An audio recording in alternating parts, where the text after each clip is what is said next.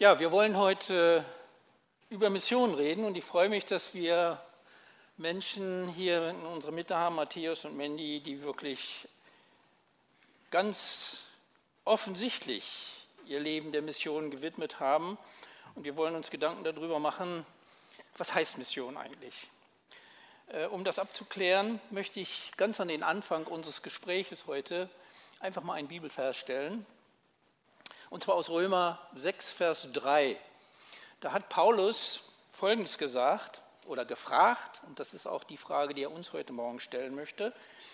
Oder wisst ihr nicht, dass wir alle, die wir auf Christus Jesus getauft worden sind, dadurch mit ihm inniglich verbunden sind? Das bedeutet, so wie unser altes Leben durch die Taufe symbolisch mit ihm begraben wurde, so werden wir ebenso wie Christus dem Tod entrissen und können durch dieses Wunder Gottes genau wie Jesus in einem neuen Leben wandeln. Wir können in einem neuen Leben wandeln. Da steht nicht, ihr werdet irgendwann mal nach dem Sterben in einem neuen Leben wandeln, sondern jetzt, hier, genau wie Jesus. Was bedeutet dieses in einem neuen Leben wandeln? Heute würde man das Wort eine Mission haben gebrauchen.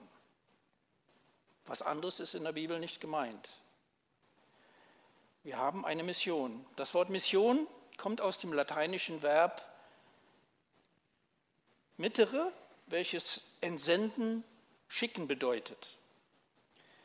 Matthias, du bist somit nicht nur ein Pilot, sondern ein Entsandter, ein Geschickter, mhm.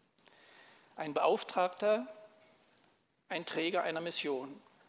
Das gleiche gilt für dich, Mandy, und, wie Paulus sagt, für alle, die im Namen Jesu getauft sind. Welches Wort würden wir heute benutzen, um Mission auszudrücken? Mission klingt so nach, ne, nach früher. Vielleicht können wir mal die erste Folie sehen.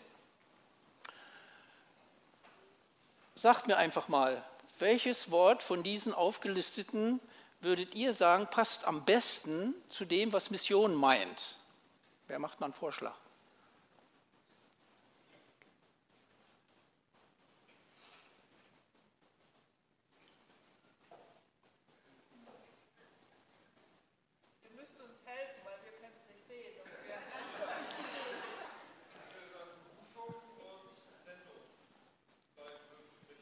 Berufung und Sendung, ja, okay. Ja.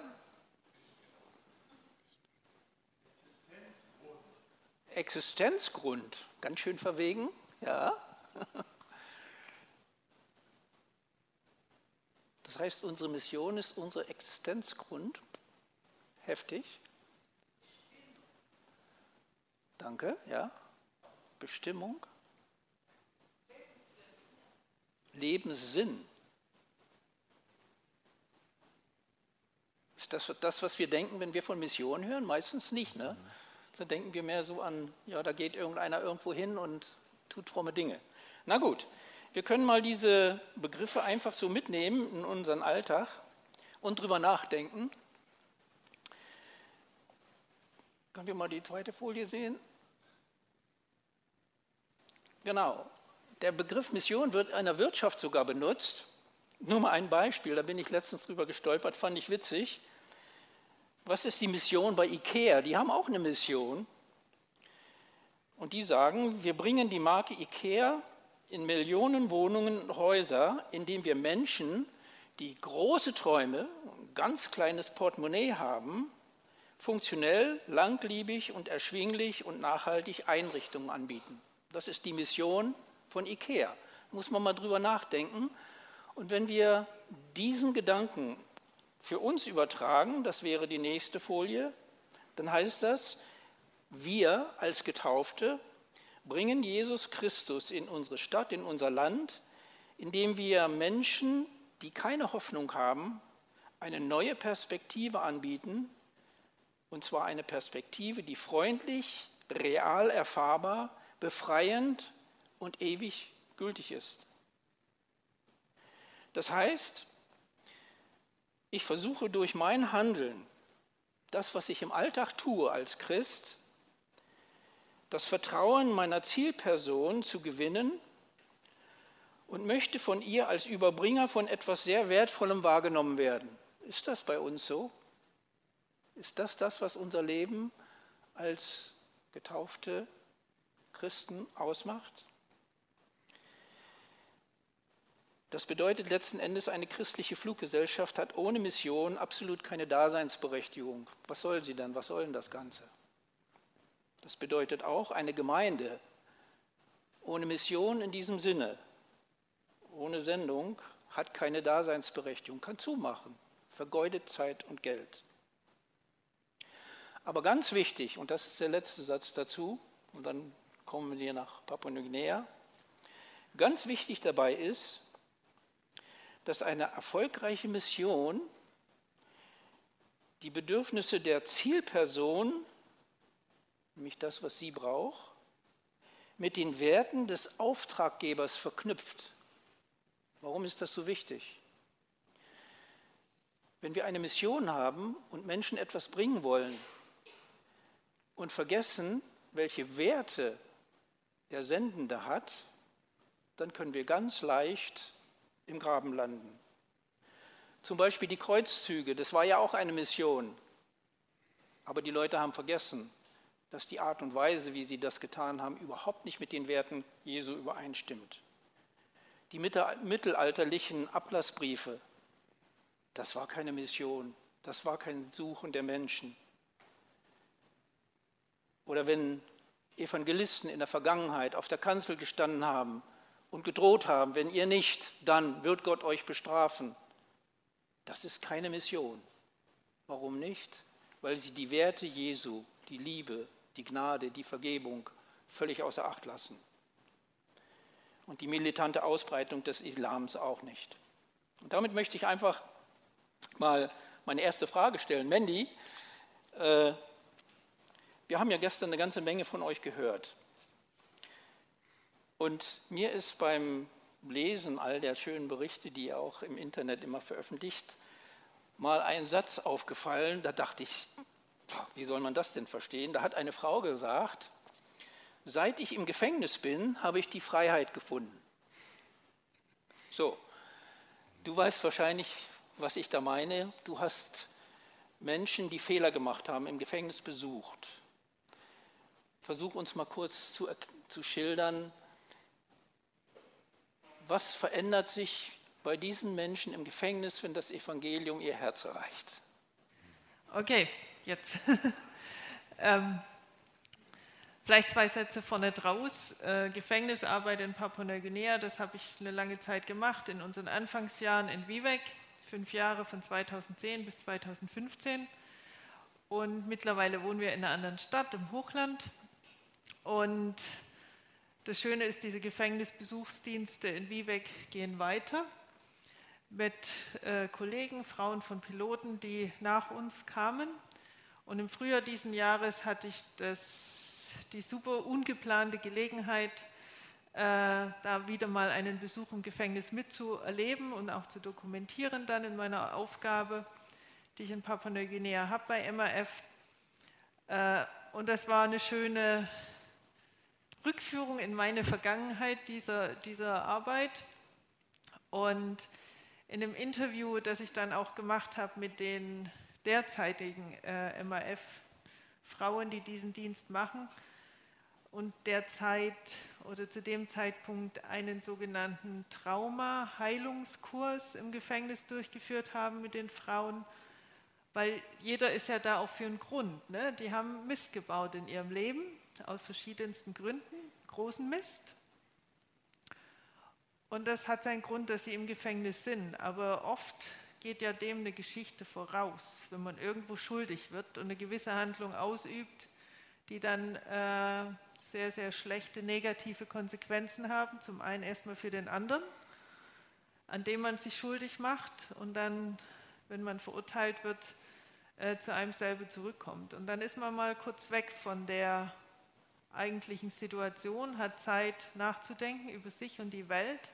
Und wenn dann jemand kommt, der eine Wertschätzung gegenüberbringt, der mit den Werten seiner eigenen Persönlichkeit, seiner eigenen Geschichte, seinem gegründet seinen Jesus einen besuchen kommt und mit Liebe begegnet, zuhört, Wertschätzung entgegenbringt, miteinander lacht und hinter die Schuld guckt, die Schuld nicht wegleugnet, äh, die ist geschehen, die ist da, aber die Schuld vielleicht auch anguckt und dem ein bisschen auf den Grund geht, wie kam es dazu? Und äh, ja, sich auf eine Reise auch begibt, äh, dieses Trauma anzuschauen, zu, zu überwinden, dann, dann passiert Veränderung und dann kann man Freiheit finden im Gefängnis, in diesem Eingesperrtsein, in diesem äußerlichen Eingesperrtsein, aber dann Freiheit im Herzen zu finden. Ich bin wertgeachtet, ich bin wertgeschätzt. Da ist jemand, der liebt mich, trotz allem. Der ist jemand, der vergibt mir meine Schuld. Und das sind Menschen, wo ich das tatsächlich spüre. Wobei in meiner Verge Vergangenheit, Umgebung, Familie, Großfamilie, Dorf, äh, da ist Freundlichkeit vielleicht nicht so an der Tagesordnung. Da zählen die Schultern, da zählt die Faust. Äh, da ist Neid und Gier präsent. Und dann im Gefängnis zurückzugehen von dem, was man sonst immer vor Augen hat, das bisschen aus der Ferne anzuschauen, mit anderen zu teilen, durch andere Lupen anzuschauen, die man dann präsentiert bekommt durch so eine Arbeit, durch so einen Besuchdienst. Dann ändert sich der Blickwinkel und die eigene Einstellung durchaus. Nicht über Nacht, nicht mit dem Fingerschnipsen, aber Stück für Stück. Und dann kann Heilung passieren und dann kann Veränderung passieren. Und dann passiert Freiheit trotz äußerlicher äh, ja, gef äußerlichem Gefangensein, weggesperrt sein in dem Moment. Ja, danke schön für dieses äh, Beispiel. Hier können wir sehen, wenn wir mit einer Mission, wenn wir wissen, was unser Auftrag ist, zu Menschen hingehen, dann ist egal, wo sie stecken, Gott kann sie verändern, kann sie frei machen, kann ihnen etwas bringen, was sie brauchen. Du hast gerade von den Frauen im Gefängnis erzählt. Ich glaube, dass die Frauen in Papua-Neuguinea grundsätzlich ein sehr hartes Leben haben. Ähm, sie, ein Leben voller Ängste, voller Missbrauch und weiß ich was alles. Lass uns mal ein kleines Video jetzt anschauen. Das hat deutsche Untertitel. Versucht das mal bitte mitzulesen. Nur ein Beispiel, wie es den Frauen dort oft geht.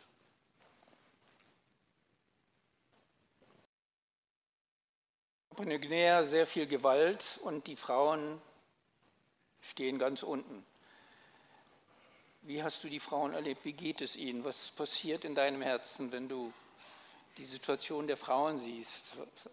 Was, was motiviert dich, eine Mission oder deiner Mission nachzugehen? Das ist eine sehr komplexe Frage. ja, versuch mal eine einfache Antwort. ähm, es ist nicht so ganz schwarz-weiß, würde ich auch sagen. Ähm, es kommt immer auf, auf die Dorfgemeinschaft an und die Geschichte, die eine Dorfgemeinschaft oder eine ganze Stammesgemeinschaft durch hat. Und da, wo das Evangelium präsent ist und gelebt wird, da sieht man auch offenere Gesichter, wenn man jetzt in, in, in so ein Buschdorf landet. Äh, aber es gibt auch Plätze, da, da spürt man eine gewisse Schwere. Und der Gesichtsausdruck vieler Frauen ist sehr verschlossen und bei sich. Und ich glaube, das hängt damit zusammen, dass es äh, einfach ein harter Alltag ist, das Leben als solches zu meistern, das reine Überleben das heißt, äh, die Grundversorgung der Familie sicherzustellen. Äh, der Aldi ist nicht um die Ecke, der Lidl auch nicht. Und das heißt, man hat schwere Gartenarbeit zu, zu tun. Ähm, dankbarerweise in Papua-Neuguinea, es wächst gut, aber auch nicht überall alles. Und oft sind die Gärten auch äh, mehrere Kilometer entfernt von Häusern. Das heißt, man läuft viel. Man hat wirklich körperlich schwere Arbeit und das macht müde. Und dann ist ja auch noch heiß. Solche Temperaturen wie hier in den letzten Tagen und dann noch laufen, äh, vielleicht noch mit dem Kind auf dem Rücken und dann auf dem Heimweg das Kind vorne und hinten so ein Bilum, so heißen diese Taschen, die wesentlich größer sein können und dann eben Wurzelgemüse drin haben, 20, 30, 40 Kilo. Das ist auch eine Härte des Lebens, die die Frauen auszuhalten haben. Und dann halt das Essen auf den Tisch zu stellen, zu kochen, nicht am äh, Induktionsherd, sondern über dem Feuer, muss man wieder Holz hacken und so. Und das sind natürlich alles Elemente im Alltag, die einfach schon mal schwer sind. Und dann Wertschätzung zu erfahren, da hängt es vermutlich ganz oft weil es einfach als selbstverständlich angeguckt wird und dann ist nicht genug oder schmeckt nicht oder keine Ahnung was. Und dann äh, ist Alkohol ein großes Problem, äh, mehr in den Städten als in den Dörfern und damit viel Aggression, die dann vielleicht auch den Frauen gegenüber äh, geäußert wird. Und wo Konflikte weniger, jetzt setzen wir uns mal zusammen und schnaufen mal tief durch und jetzt reden wir mal drüber, so wie wir es hier irgendwo auch gewohnt sind. Normalerweise denke ich mal, hoffe ich mal. äh, dann oft auch äh, schnell mal mit der Faust äh, geregelt werden oder mit dem Buschmesser, was man eigentlich immer zur Hand hat. Und wo die Bereitschaft zur Gewalt sehr, sehr, sehr niedrig, niederschwellig ist und dann aber die Konsequenzen natürlich auch sehr unangenehm sind. MAF fliegt auch immer wieder äh, Frauen, die misshandelt worden sind aus ihrer eigenen Familie oder im Dorf äh, oder von Banditen, die es überall gibt, äh, ins Gefängnis. Und da hören wir schon traurige Geschichten. Und das äußert sich natürlich auch äh, im Gesichtsausdruck von den Frauen. Okay. Und ja, in dem Moment, ich bin immer nur eine kurze Zeit auf so Landeplätzen, da kann ich wenig Veränderungen bewirken. Aber ich glaube, es ist einfach das Signal. Äh, du hast vor uns gesagt, Gemeinde ist, wo Himmel und Erde zusammenkommen. Wenn das Flugzeug kommt in eine Dorfgemeinschaft, dann äh, kommt Hoffnung auf, kommt Hilfe, kommt Heilung hin in ganz verschiedener Art und Weise. Und das macht den Unterschied und das ist ja unsere Mission, ne? Äh, das Evangelium zu leben, nicht zu predigen, sondern einfach äh, zu handeln, zu agieren. da kommt Himmel und Erde im wahrsten Sinne des Wortes zusammen. Matthias, äh, du bist so ein Stück Bote dieses Himmels, der dann kommt als mhm. Pilot. Äh, du hast schon sehr viele ähm, Opfer von Gewalt oder auch Unfall, Unfallopfer ausgeflogen. Äh, was geht in dir als Pilot vor? Kannst du mal kurz sagen, was dich dann erfreut, was dir richtig Freude macht äh, oder auch was dich frustriert, wo du, wo du sagst, oh Mann. Also wenn du über Unfallopfer sprichst, häusliche Gewalt, ein, eine Zweitfrau hat der Erstfrau die Hände abgehackt, zum Beispiel mit dem Buschmesser, weil da gibt es Streit zwischen den Frauen. Äh, ganz unterschiedliche Art. Das macht mich erstmal sehr, sehr traurig. Ich bin frustriert und enttäuscht, dass das Christentum in den 150 Jahren, wo es schon in Papua-Neuguinea ist, in einzelnen Stämmen oder in Situationen immer noch nicht angekommen ist. Das zeigt mir, die Missionsarbeit ist immer noch nicht zu Ende. Da gibt es noch so viel zu tun und wir werden da niemals fertig. Es gibt jedes Jahr mehr Menschen in Papua-Neuguinea wie überall auf der Welt, die noch nicht die befreiende Botschaft gehört haben. Und wenn ich so einen Unfallflug durchführe, ich bin zuerst traurig, ich bin geschockt und frage mich, warum um alles in der Welt sind die Leute nicht vernünftig? So geht es wahrscheinlich jedem äh, Elternteil so, der Kinder erzieht, aber ich fühle dasselbe. Was mich erfreut ist dann doch, wenn die Leute ins Krankenhaus kommen, dass ich da sein kann und den Menschen helfen kann. Viele würden sterben, viele würden einfach verbluten. Es gibt im Busch keine ärztliche Versorgung wenn ich oder das Flugzeug und meine Kollegen, wenn wir nicht fliegen würden, die Menschen würden sterben. Ja, genau. Und diese, diese äh, Aktion, die ihr durchführt, da wo der Himmel zur Erde kommt, äh, die hat ja auch Folgen im Dorf. Also du hast mir schon mal erzählt, dass äh, wenn, du, wenn die aus dem Krankenhaus zurückkommen und genesen sind, dass sie dann ein tolles Zeugnis auch im Dorf sein können und dass das auch das Dorf verändert. Kannst du da mal ganz kurz ein Beispiel vielleicht erzählen? Ja, ich kann, äh, ich habe ein Beispiel im Kopf, das passt vielleicht nicht ganz, aber es gibt eine Geschichte von dem Dorf Wanakipa in, in Papua-Neuguinea im Hochland. Da haben die Dorfleute vorher in den Bäumen gelebt, die hatten Baumhäuser aus Angst vor dem Nachbarstamm, der in der Nacht kommen könnte, um die Leute umzubringen. Und dann kamen die Missionare, dann kam das Evangelium, die befreiende Botschaft, dass man keine Angst haben muss vor den Feinden, vor den bösen Geistern, die in der Erde wohnen und man kann von den Bäumen herunterziehen. Und der Stamm hat jetzt angefangen, auf dem Boden die äh, Hütten zu bauen und auf dem Boden zu leben.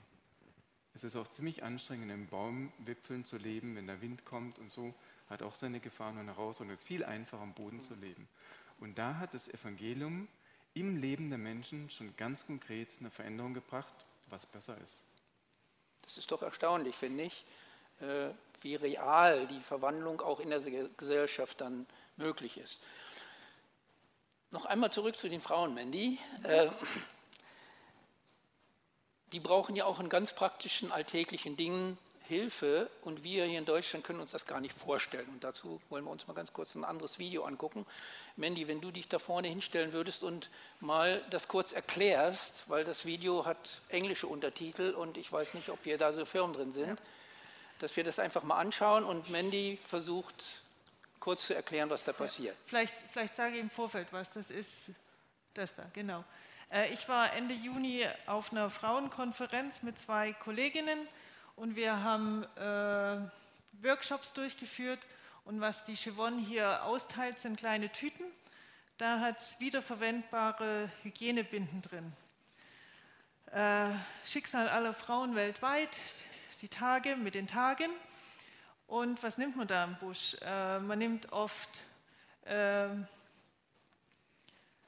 das, was man vorfindet. Moos oder alte Kleidungsstücke, die man zusammenfaltet äh, und dann benutzt.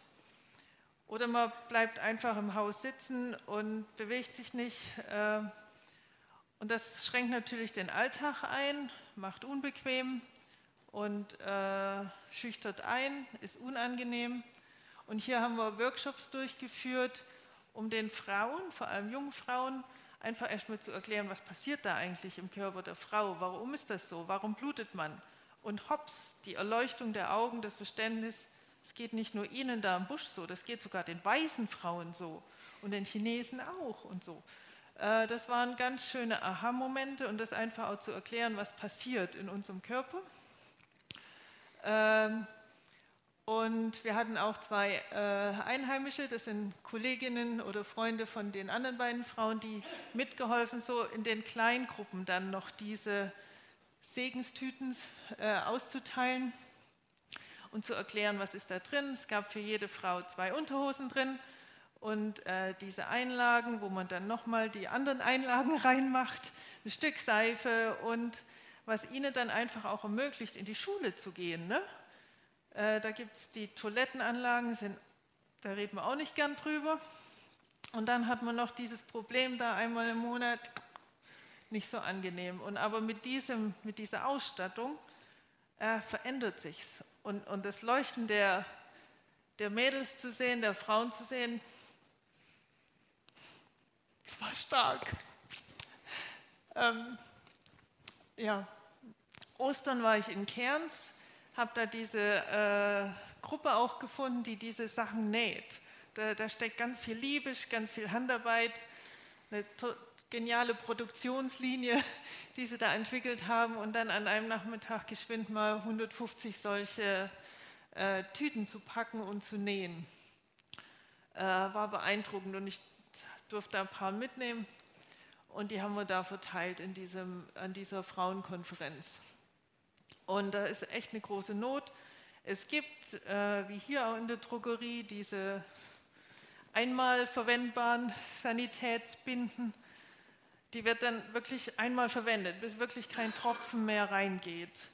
Und das ist auch nicht so hygienisch. Ne? Und dann einfach ihnen so, so eine Tüte zu geben, die, die sie, wenn sie gut drauf aufpassen, die Sachen gut pflegen und waschen, äh, dann wirklich zwei, drei Jahre äh, sie durchträgt. Äh, ist, ist echt ein Segen. Und dann die eine Frau, die man dann noch gesehen hat mit Ro in Rot, das war eine Mutter, die an so einem Workshop teilgenommen hat. Ich sagte, oh, das war, war echt genial, war toll. Und das nehme ich mit nach Hause, das erzähle ich meinen Mädels und meinem Mann auch. Das ist ja was ganz Normales, der kann das ja auch wissen. Ne? Ähm, äh, und dann einfach zu sagen, wir brauchen mehr, wir wollen mehr und hey, können wir das nicht selber nähen und so. Ist nicht so einfach, weil man braucht einen ordentlichen saugfähigen Stoff. Aber das sind so Kleinigkeiten, Möglichkeiten, ganz praktisch auch dann, dann Hilfestellung zu leisten. Und das war, war echt eine tolle Sache. Und wir hätten noch mal 100 locker verteilen können. Und das war die, die Rückmeldung, die die Bernie gesagt hat, für jede Frau, die in unserem Workshop war, da waren noch mal sechs, die hätten kommen wollen und wir hatten halt nur 100. Und dann, wenn man das dann noch mal in die Dörfer trägt, dann ist die Not groß und der Bedarf riesig. Ich habe mal geguckt, sowas gibt es leider nicht in Deutschland. Es gibt eine oder zwei Arbeitsgruppen in ganz Deutschland und da irgendwie war es schwer, irgendwie ranzukommen. Eine hängt hier irgendwo im Norden sogar. Ja, danke schön. An diesem Beispiel können wir sehr gut erkennen, dass ähm, Mission nicht nur heißt, sich auf die Kanzel stellen und aus der Bibel was vorzulesen. Das gehört auch dazu, aber das ist der Hintergrund. Gott möchte, dass es den Menschen gut geht. Und Mission hat was mit ganz konkreter Hilfe dort zu tun, wo die Not bei den Menschen ist. Und das ist eine Frage, die wir uns hier in Deutschland als Gemeinde auch immer wieder stellen sollten. Nicht nur, wie verkündigen wir, predigen wir, was machen wir für fromme Veranstaltungen, sondern wo sind die Nöte der Leute? Und die sind hier ganz anders als in Papua-Neuguinea. Und wenn wir Gemeinde mit einer Sendung sein wollen, mit einer Mission sein wollen, dann geht es darum, diese Nöte zu entdecken.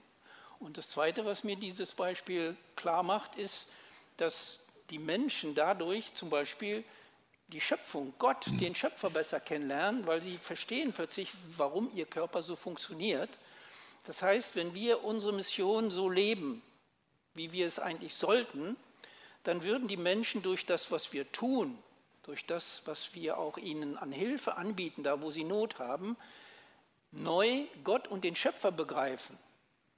Nicht auf wissenschaftlicher Ebene, sondern von der Liebe Gottes her. Und das ist unser Auftrag, das ist unsere Mission. Ähm, Matthias, an dich hätte ich noch die Frage, wir haben ja hier gesehen und auch bei diesem Video eben, ich weiß nicht, ob euch das aufgefallen ist, beim, ganz am Anfang links, eine von denen, die da diese Sachen mitgenäht hat, war eine Pilotin von MAF. Ne? Habe ich doch richtig, nee. ganz am Anfang die? Okay, nee. gut, nehme ich zurück, aber ist egal. Äh, zur, zu dieser Mission, um den Menschen nicht nur das Wort zu bringen, sondern auch das, was dazugehört. Da gehört mehr als nur Pilot sein. Da gehören auch andere Mitarbeiter zu. Und wir werden jetzt noch ein Video laufen lassen. Das ist auch mit englischen Untertiteln. Das ist für die, die noch nicht so gut Deutsch sprechen. Die können das lesen.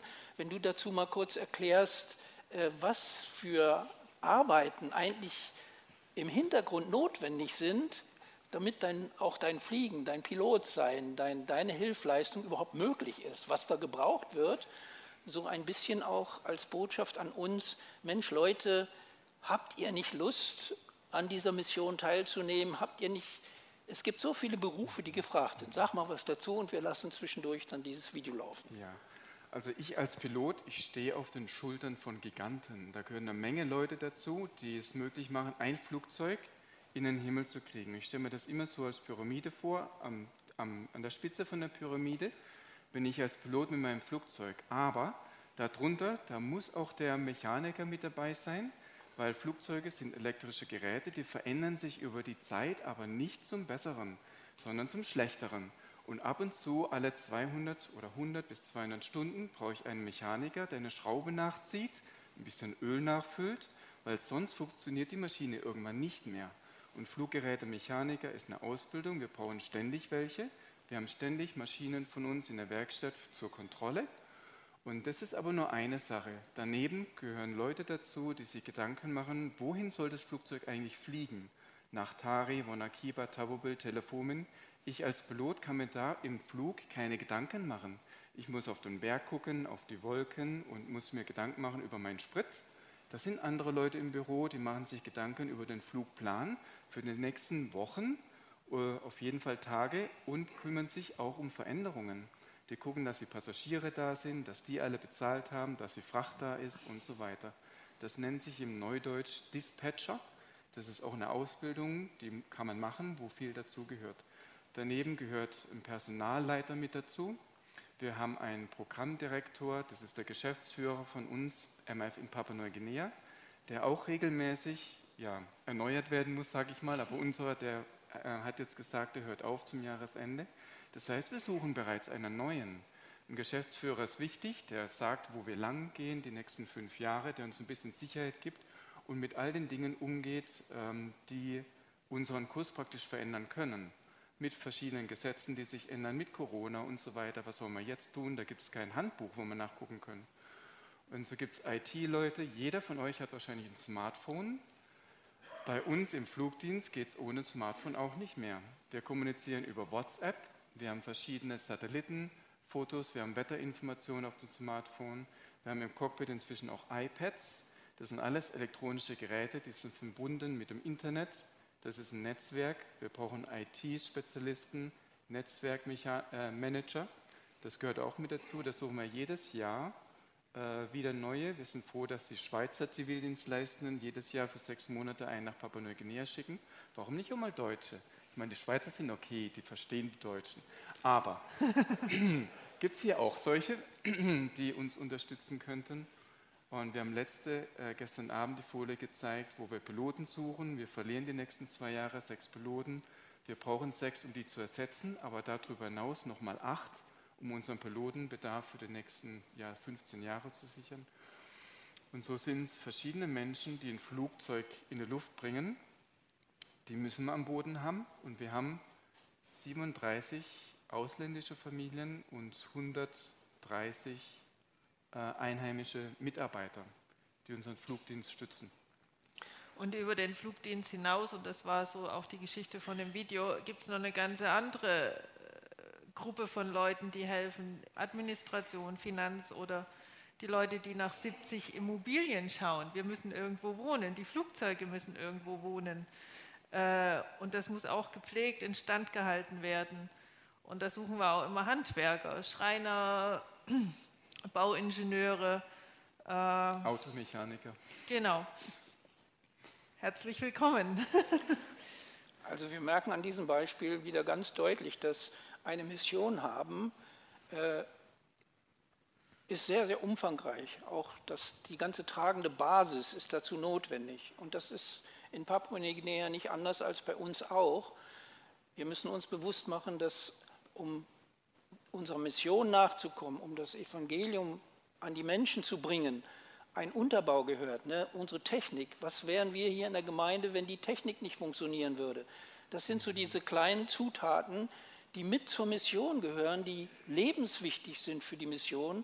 Und das Ganze im Blick zu behalten, glaube ich, ist ganz, ganz wichtig. Ne? Und du hast eben schon angedeutet, dass ihr so viele Mitarbeiter habt. Und wenn ich so auf die Fotos schaue, dann sehe ich auch, und da komme ich nochmal auf die Frauen zurück, die Frauen sind nicht nur die, die, ich sag's mal, kräftemäßig ganz unten stehen, sondern mhm. wir erleben gerade in, in Papua-Neuguinea und äh, ähm, auf dem Missionsfeld überhaupt, dass sehr viele Frauen auch leitende Positionen auch bei MAF übernehmen. Vielleicht sagst du mal ein paar Takte dazu. Ich weiß, ihr habt in Papua-Neuguinea allein drei Pilotinnen, ist das richtig? Äh, das heißt, wir müssen einfach, wenn wir unsere Mission begreifen, auch unsere, unser eingeengtes, eingeschränktes Denken mal neu sortieren und einfach hinschauen, was für ein Potenzial Gott uns gegeben hat. Aber erzähl mal, was Frauen alles, also die sind in leitenden Positionen, da manchmal, da denke ich, wow, ne? Ja, hier fahren ja auch Frauenautos ne? ja. Ne? und die können dann auch mal in ein Flugzeug fliegen. Braucht halt die entsprechende Ausbildung und dann natürlich die Berufung dann auch in den Missionsflugdienst. Ansonsten ähm, Wir brauchen auch viele Lehrer, Lehrer Lehrerinnen. Äh, ist eine ganze Reihe von unseren internationalen Mitarbeitern auch in dem Bereich tätig. Viele sind erstmal auch die Lehrerinnen ihrer eigenen Kinder, weil sie die Kinder zu Hause unterrichten müssen in ihrem jeweiligen Schulsystem. Nicht jeder ist bereit, ein Kind in eine, in eine amerikanische Schule zu schicken, die es da gibt. Wenn sie aus Australien kommen oder Holland kommen, muss man halt gucken, wie es passt. Und dann ist oft die Mutter auch die Lehrerin. Und dann ist aber auch der Punkt, wie es hier halt auch in den letzten 10, 20 Jahren eine Veränderung gab. Man möchte als Frau mehr als nur Hausfrau sein. Und viele äh, internationale Mitarbeiter, Frauen sozusagen, wo die Männer als Hauptarbeitskraft äh, erstmal ins Land kommen und sowas bei uns auch, suchen sich dann ihren Platz äh, in, im Getriebe arbeiten dann in der Finanzverwaltung mit oder äh, ja, viele machen Verwaltungsaufgaben, auch jede Menge Papierarbeit hier wie da, das wächst. Äh, und bei den einheimischen Frauen haben wir auch äh, in allen äh, Departments, Abteilungen Frauen dabei. Ist natürlich schon ein Männerüberhang, aber wir haben auch Frauen, die äh, eine Außenstation leiten und da äh, die Station managen. Wann kommen die Flugzeuge, äh, die Spritfassanzahl zählen und managen und neu bestellen und die Flugzeuge in Empfang nehmen, die Passagiere verteilen und managen und die Finanzen und so weiter. Wir haben Frauen, ähm, denke ich gerade an die Lydia, die hat mit dir angefangen, glaube ich, ne? 2007. 2007 hat sie an der Rezeption angefangen in unserer Hauptbasis und war einfach eine rührige Frau, bereit zu lernen. Äh, war dann, äh, ist dann in eine andere Abteilung gewechselt, die das Qualitäts- und Sicherheitsmanagement macht, hat da die Administration gemacht und mittlerweile ist sie unser Quality Manager. Und das ist cool. Und sie ist auch im Leitungskreis äh, von MAF. Hier wird man Ältestenkreis in der Gemeinde sagen. Und wo es schön ist zu sehen, man investiert und man traut Frauen was zu, die in der Gesellschaft eigentlich äh, oft hinten runterfallen und wo auch von der Gesamtstruktur eher in, in Männer investiert wird, in eine Familie, dass die zur, zur Uni kommen und dann eben äh, in der Familie zum zum Einkommen beitragen.